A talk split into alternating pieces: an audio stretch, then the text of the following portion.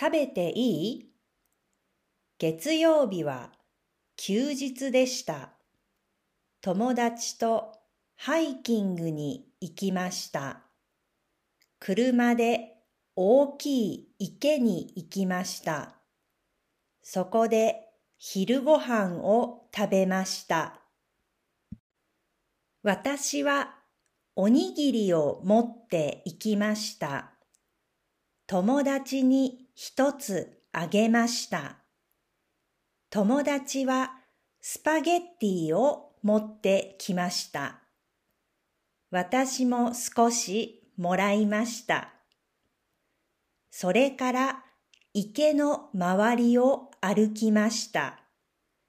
10キロぐらいです。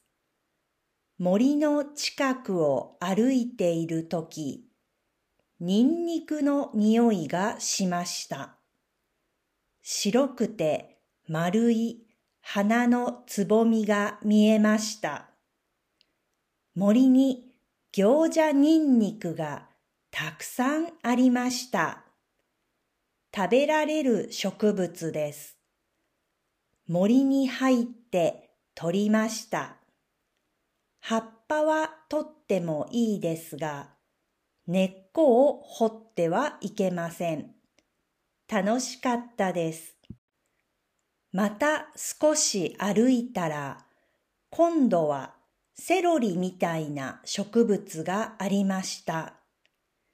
野生のセロリは初めて見ましたが、匂いがセロリより強くて、日本のセリという野菜に似ています。